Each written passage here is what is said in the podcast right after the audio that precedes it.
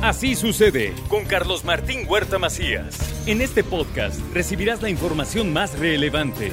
Un servicio de Asir Noticias. Y aquí con nosotros está nada más y nada menos que Rocío González. ¿Cómo está usted? Qué gusto me da verla. Ay, igualmente. Qué bueno que me invitaron aquí a Toyota Angelópolis. Aquí estamos. Soy mira. súper clienta, ¿eh? Sí. Ah, pues sí, Rocío tiene una camioneta Toyota. Ya voy por la cuarta que cambio aquí exactamente. Ah, mira, muy bien, ¿no? Muy padre. Muy son padre. muy buenos La verdad es que lo recomiendo Sí. muchísimo y esto de me llevo las demos y muy padre. Yo tuve cuatro de estas. Así de estas grandototas la De Siena, sí. Cuando los chavos eran chiquitos. Cuando eran chiquitos, claro. Para viajar era una maravilla. Sí, Me acuerdo, claro. estaban durmiendo y, y- y íbamos a ir, por ejemplo, a Acapulco. Ajá. Entonces subías, ibas a su recámara, lo cargabas, lo bajabas, lo acostabas en el sillón, lo, lo dejabas tapadito y ya no te iban fregando todo el camino. de Ya llegamos, ya llegamos cuando apenas ibas por Atlisco, ¿no? claro. No, se dormían y aguantaban. Sí. Ya despertaban en la carretera del sol o eso y pues ya se les hacía menos el viaje. Y son una chulada de Una chulada. Yo estoy con la con la CRB y la verdad es que nos encanta. También. Nos encanta. Sí. Sí Ahí- lo recomiendo. Neta sí soy ahí también cargas a mi tocayo, lo Ahí acuestas, lo lo cargo, lo, cuidas. apapacho. Eh, bueno, está bien, está bien. Más te lo vale, ¿eh? Porque yo acá por mi tocayo doy la cara. ¡Ay! ¿Eh? O sea, Somos o guachalas. sea, yo estoy aquí día a día chambeando. Pues sí, pero él es Él es él. él es él. ¿Eh? ¿Sí o no? Sí, solidaridad. Ah, no, no, no, y trae aquí, güey, no, no, no, no. Solidaridad. Solidaridad. Ok. Ya vamos a capacitar al novio de Gaby antes de que se case. No, bueno. Para que cuando llegue al matrimonio ya sepa cómo es esto. Pero ya le dije supuesto, yo, ya le dije Ya yo. va orientado. Sí. Ajá, ajá. Bueno, síganle, síganle. Navidad, Navidad para muchos es una época hermosísima, pero para muchos otros Y es una gracias a época ustedes de es a horror. veces muy mala. ¿eh? A ustedes dos. ¿Qué traes conmigo? ¿Qué traes? Sora, Hora. Sora. Sora, ¿Qué le pasó? Bueno, ya nos vas a Oye, platicar. ¿cómo nos tenemos- afecta la Navidad a nivel emocional, Carlitos? Puta. Tienes razón. Hay quien dice, wow, ya, y hay quien dice, ya, ya, ya, quiero dormir y despiértenme el 7 de enero. ¿No? Sí, Ya para la rosca.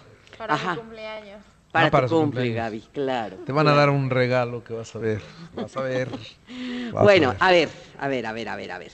¿Por qué en esta época la gente se deprime más? La verdad es que los psicólogos tenemos mucha más chamba en esta temporada, porque aparecen muchos, muchos sentimientos de soledad, de estrés, de amargura, de mm, dolor, de tristeza, ansiedad, depresión. ¿Y por qué, Carlos Martín? Ahí les va. Lo principal, o sea, punto número uno, son las expectativas, Carlos Martín. Todo lo que se gesta o todo lo que se ve aquí alrededor, así abriendo nuestros ojitos aquí, alrededor, está hecho para los niños, o sea, Santa Claus que anda por todos lados y, todo es lindo, todo es belleza, todo es sonrisa, los anuncios todos alegres, todos felices, la unión familiar y la vamos a pasar. Híjola, si les cuento nada más las terapias de esta semana, o sea, el tema es ese, ¿no? Hijo, es que ya me toca ahora con la familia Halloween y no quiero ir para allá. O no me hablo con mi cuñada, no me hablo con mi suegra, o es que lo que me hizo mi hermano. Entonces, todo este asunto genera mucho conflicto, Carlos. ¿Cómo? Claro, son expectativas, como les decía, y son expectativas que son poco realistas. ¿Por qué son poco realistas? Porque tengo que sentir o tengo que estar muy feliz cuando no lo estoy. Entonces viene un sentimiento de frustración muy fuerte. Hay sentimientos de soledad y más ahora, hemos hablado de todo este asunto de las pérdidas, y entonces, pues, eh, muchos de nosotros, si no es que la mayoría, hemos perdido a un ser querido en este 2021. Entonces, al hacer el balance en fin de año, que va pegadito Navidad con toda la evaluación del año, pues por supuesto que a lo mejor me quedan a deber, porque entonces empiezo a vivir una serie de carencias, ya sea personales, familiares, y además me comparo con otras personas. Siempre creemos que el pasto del vecino se ve más verde, ¿no? Y mira, mira qué lindo su marido de la Laurita. Pero sí- eso sí lo dicen todas. Eso, pero eso es real. Eso sí. Sí. Y yo que te doy cuerda, ¿para qué? O sea, ¿no? Pero de verdad creemos que el pasto del vecino siempre es más verde y entonces hay una presión muy, muy fuerte en que debo ser feliz, pero además hay una presión para gastar en comidas, en regalos, y entonces acabamos basando la Navidad en gasto, gasto, gasto, gasto, ¿no? Entonces no podemos basar la Navidad nada más en el dinero. Hay que marcar presupuesto, hay que marcar objetivos alcanzables y realistas y no creernos que todo esto que nos viene en anuncios o de familias perfectas o de navidades perfectas, así lo voy a vivir. Creo que es importantísimo que podamos, como siempre lo digo, más en esta época, agradecer lo que tenemos, disfrutar de cada momento.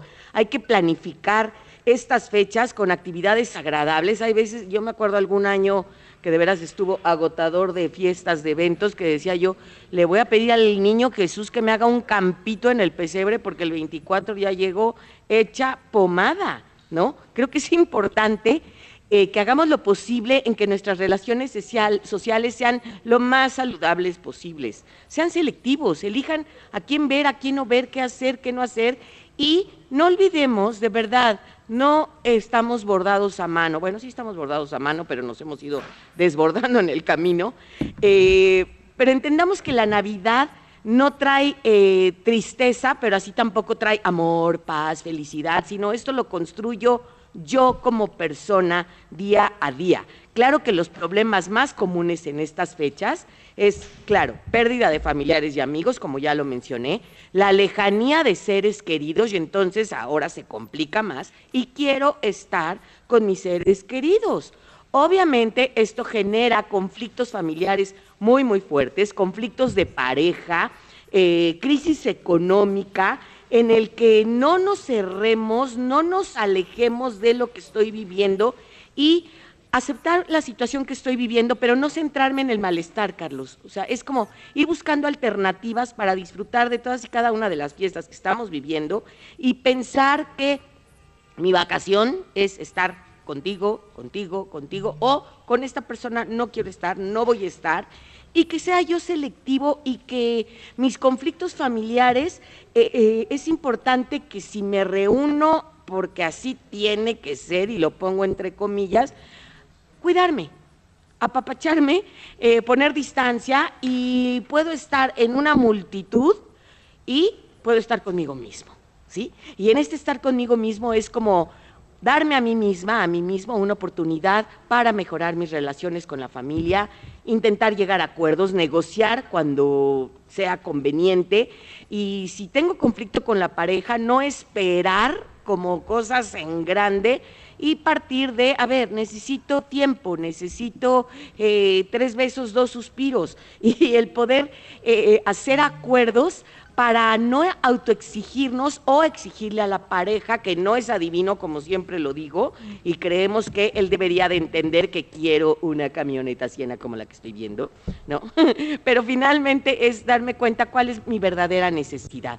Atendernos como desde niños, adolescentes, adultos y darle importancia a lo verdaderamente importante y deshacernos de cosas urgentes que eh, en esta relación o en esta comunicación saludable eh, a veces parece que el amor y la felicidad se miden por la calidad, por la cantidad de las compras y no es así. Creo que es importante que codifiquemos y decidamos qué hacer con nuestro tiempo, con nuestras relaciones, en nuestras actividades y de ahí pues un buen cierre. De verdad, si hacemos un verdadero cierre, una verdadera evaluación, si me están escuchando, es que tienen oídos para oír, es que estamos vivos y es que tenemos mucho que agradecer, que a veces nuestra exigencia es más, más fuerte de lo que verdaderamente hay y de lo que verdaderamente somos antes de el tener por tener, ¿no? Caray, ¿sí? ¿Sí? ¿Está usted de acuerdo conmigo? Totalmente. Entonces, creo que es bien importante, Carlos Martín, nos queda bueno, nos quedan 15 días para, terminar el año, pero estos ocho días yo los invito a hacer ejercicios de autorreflexión. Así andes ahorita en tu casa, en la calle, por donde estés, haz tu propia autorreflexión de qué pasó en el mes de enero, qué pasó en el mes de febrero, y sacar por una negativa, que sé que te van a salir varias, por una negativa ponle dos positivas y vas a ver qué rico toda la cosecha que puedes hacer en este diciembre antes de, del arrullo al niñito Jesús. ¿Y todos tenemos? Todos, te lo puedo firmar. Todos.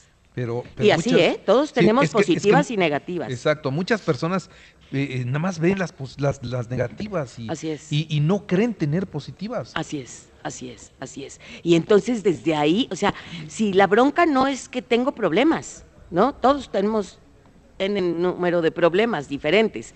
El tema es la actitud ante esos problemas. Y a mí me sorprende mucho, bueno, es a lo que me dedico, ¿no? Ayer le decía precisamente a un paciente, lo, lo recibo, le digo, ¿cómo estás? Bien, le dije, pues bueno, no creo que estés tan bien porque aquí estás, ¿no? O sea, si estuvieras verdaderamente bien, te hubieras ido a la agencia de viajes a comprar tu boleto a Disney, ¿no? Si vienes a verme aquí, pues es porque traes algo. Pero es que todos tenemos, sí, claro, todos tenemos broncas, pero es la actitud ante, ante esas broncas. Creo que nos hace bien a todos, niños, adolescentes, adultos, los que son padres de familia, que le demos un poquito de hambre y un poquito de sed a los niños y a los adolescentes. ¿Me explicó? De verdad es aprender a que los chavos contacten con su necesidad. Es terrible escuchar niños púberes, ¿qué, qué le vas a pedir al niño Jesús, a los reyes, sea la creencia que sea? No sé todavía. Carlos, te puedo asegurar que tú y yo teníamos ya una lista interminable de cosas que queríamos pedir. Hasta la fecha, Exacto. hasta la fecha. Hasta la fecha. Yo tengo muy, muy claro, yo quiero una muñeca. Ajá. Sí, yo también quiero muñecas. Pues ahí está. ¿Ya ves? Lo tenemos claro. Clarísimo. Pero en verdad, hay niños actualmente que, no sé, ¿cómo que no sabes? Tienen todo. De veras que vivan tantita hambre, que vivan tantita sed, y estoy exagerando hablando de hambre y sed como necesidad básica, pero que contacten con sus necesidades. Pregúntenle a sus hijos ahorita qué quieren, y si no saben qué quieren, tienen todo. Es demasiado demasiado. Entonces, eh, no se preocupen en verdad de no tengo para comprarle tal cosa que mi niño o mi niña está queriendo, porque nos hemos dedicado, queridos padres de familia, a darle lo que yo no tuve y ahora yo se lo voy a dar.